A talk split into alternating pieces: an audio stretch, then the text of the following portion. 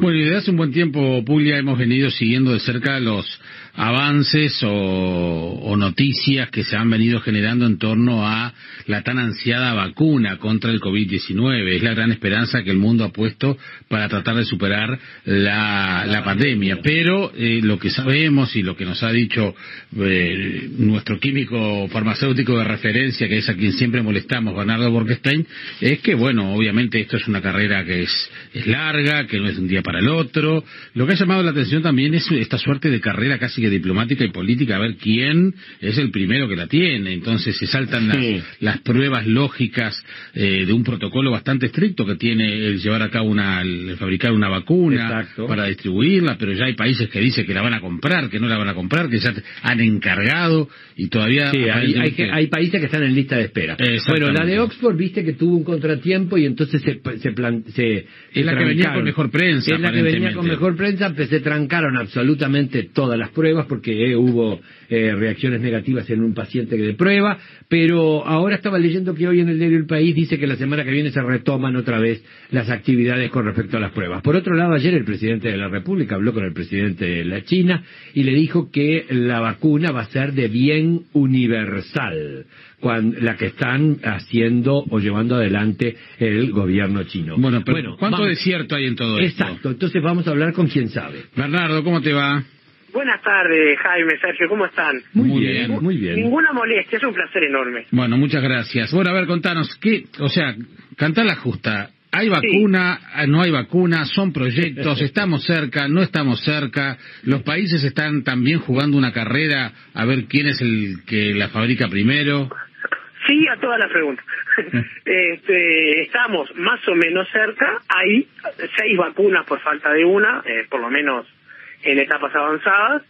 Y eh, sí, hay una carrera, realmente. Hay mucho dinero detrás de esto porque aun cuando eh, se reduzcan los márgenes eh, por la, este, digamos, por la situación de emergencia mundial, el prestigio del que logre meter la, la vacuna y ser el número uno va a aumentar el valor de las acciones y le va a acarrear beneficios colaterales muy importantes. Claro. Este, y el tema con, con las distintas vacunas, lo que decía Sergio, es exactamente así. La que venía mejor rumbeada, que era la, la vacuna de Oxford, la AstraZeneca, eh, tuvo una reacción adversa en Argentina, porque se estaba probando en Argentina también, y eso en realidad no quiere decir nada malo. Eh, es muy importante entender que en cualquier proceso masivo, y ya vamos a lo que son las famosas fases de, de la vacuna, siempre hay algún eh, contratiempo o algún hecho eh, adverso, se espera que haya. Es para eso Eh, que, se, que, que hay... Pero exactamente. es parte del proceso. Si no, entraríamos a sacar vacunas sin probar y bueno, Exacto, que, como. Exacto. Entonces lo que se hizo es, se dio un efecto adverso, se paró, se va a determinar si fue por la vacuna o no, porque puede haber sido un efecto concomitante, algo que pasó Exacto. justo. O, o él puede tener alguna patología que justamente, eh, bueno, colisiona con la vacuna, que no tiene nada que ver con la vacuna misma. Pero que eh, es muy probable porque eh, la fase 3, que es la que está esta vacuna, requiere por, por diseño que sean muchas personas. Entonces está, cuando un efecto, se para un momento, se determina y se sigue más adelante y se vio que eh, vale la pena determinar. Las vacunas tienen efectos secundarios, todas, un poquito de fiebre, algún dolor de cabeza, una náusea. El tema es que no vaya más allá. El límite lógico es el daño a prevenir tiene que ser muy superior al daño que pueda causar la propia vacuna. Claro. No sé si se acuerdan cuando nos daban la, la vacuna BCG, que el dolor en el brazo era tremendo, salía un este una erupción enorme que dejaba una cicatriz a veces. Este, bueno, está, pero tener tuberculosis era infinitamente peor que esa pequeña molestia. Claro. Entonces, hay un bien mayor a cuidar, que es proteger la salud mundial, en este caso de una pandemia. Además, Entonces, eh, ¿Cómo se está trabajando? O sea, la- las vacunas básicamente son para son para prevenir o lo que también se puede estar probando es algo que eh, quien contraiga el virus se, se inyecte y se mejore. No, las vacunas nunca son curas. Bien. El- los laboratorios que están trabajando en curas son unos y los que están trabajando en este En vacunas son otros. otros. O sea que son dos carreras diferentes, dos partidos diferentes. Exactamente, son dos partidos diferentes y ni siquiera son por el mismo campeonato. Bien, bien. Este, porque aparte ocurre que estamos mucho más cerca de una vacuna que de un este de una cura que evidentemente todas las que se han probado han fallado. Se se, mm, se curó mucho al grito con las curas. ¿por qué? porque cuando se utilizaban medicamentos que ya están autorizados para otra cosa ya se pasaron por todos los estudios de, de seguridad que ahora voy son tres etapas. La primera etapa es una etapa muy restringida en la que se en los medicamentos se, se estudia eh, cuál es la dosis, cuál es la forma de administración, si es oral, si es inyectable. En el caso de las vacunas se estudia eh, de qué forma se va a administrar también, si es subdérmica o intramuscular, o qué se va a usar como excipiente. Se ajustan te- temas técnicos de la propia vacuna.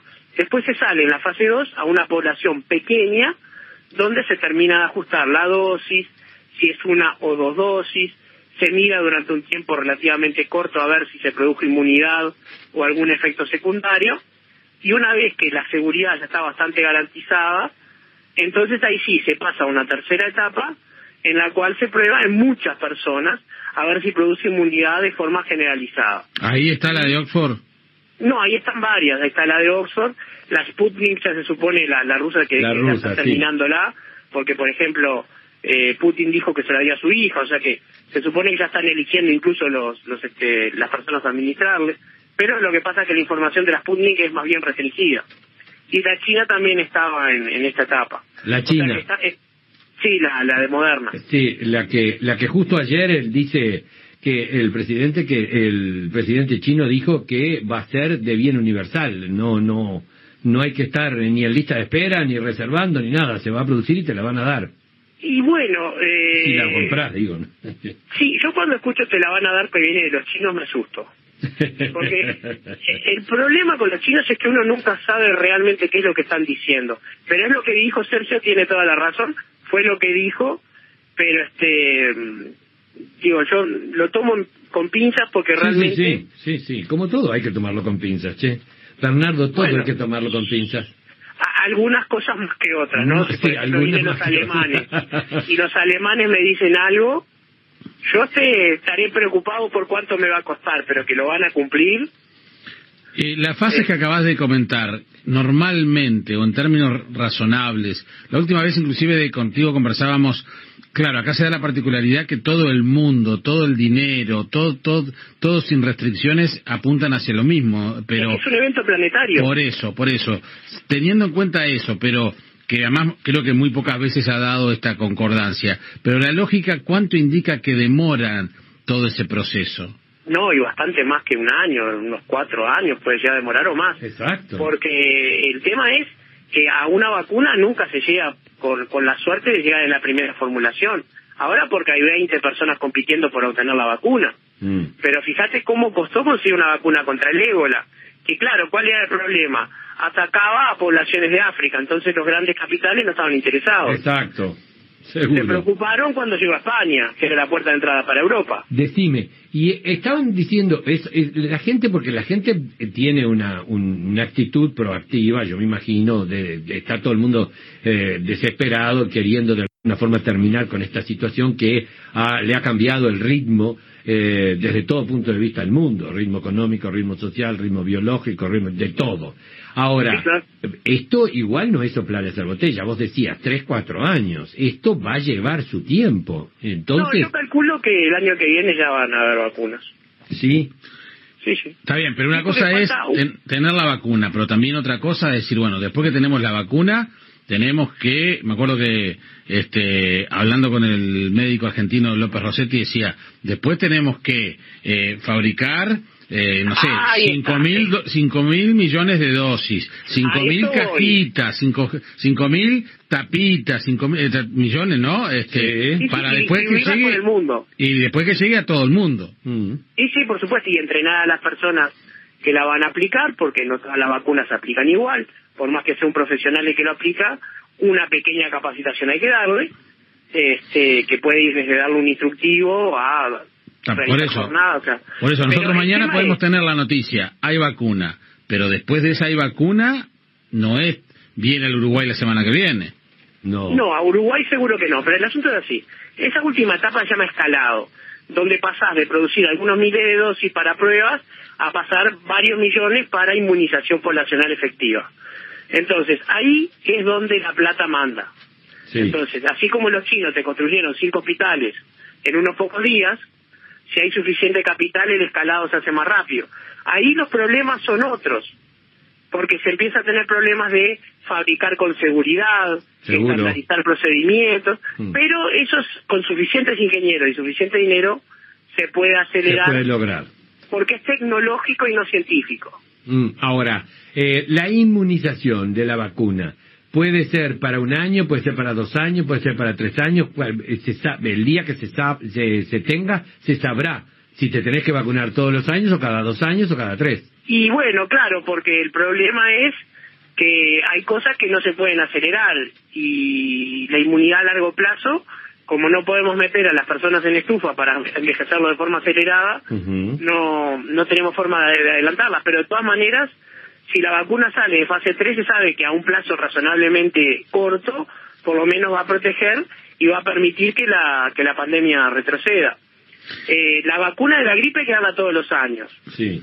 Otras hay que darlas dos veces en la vida y otras cada diez años como la de tétano. Cada vacuna tiene su particularidad. Esto, esto que estás diciendo que retroceda la pandemia, eh, supone que también tenemos que tener en cuenta que eh, este, este virus llegó para quedarse y tenemos, vamos a estar conviviendo con él con el mismo nivel de contagio, por eso que tenemos que tener la vacuna para estar fuertes, pero digamos... No, el virus llegó para quedarse, pero no va a haber pandemia siempre. Claro, exacto. O sea, llegó para quedarse, quiere decir siempre va a haber algún contagio con el SARS-CoV-2 y alguna enfermedad, algún brote, pero no a nivel planetario, o sea, lentamente, quieras que no, las personas que ya cursaron seguramente inmunicen, se inmunicen de alguna manera, la población se va estandarizando. O sea, con suficiente tiempo y a un costo humano inaceptable, la pandemia se iba a terminar de todas maneras. El tema es ese, el costo humano inaceptable. Sí, sí, sí. Bueno, habrá que, habrá que ver, porque además también, eh, después que esté todo, hay que ver las especulaciones políticas, hay que ver en qué momento político llega la, llega la vacuna, porque hoy podrán decir muchas cosas, porque estamos todos muy sensibles y, y medios queridos de muerte, pero habrá que ver, capaz que dentro de dos años, cuando esto se pueda distribuir, este, capaz que el mundo, el momento político es otro y las condiciones de los países son otras. Y Trump la necesita ahora.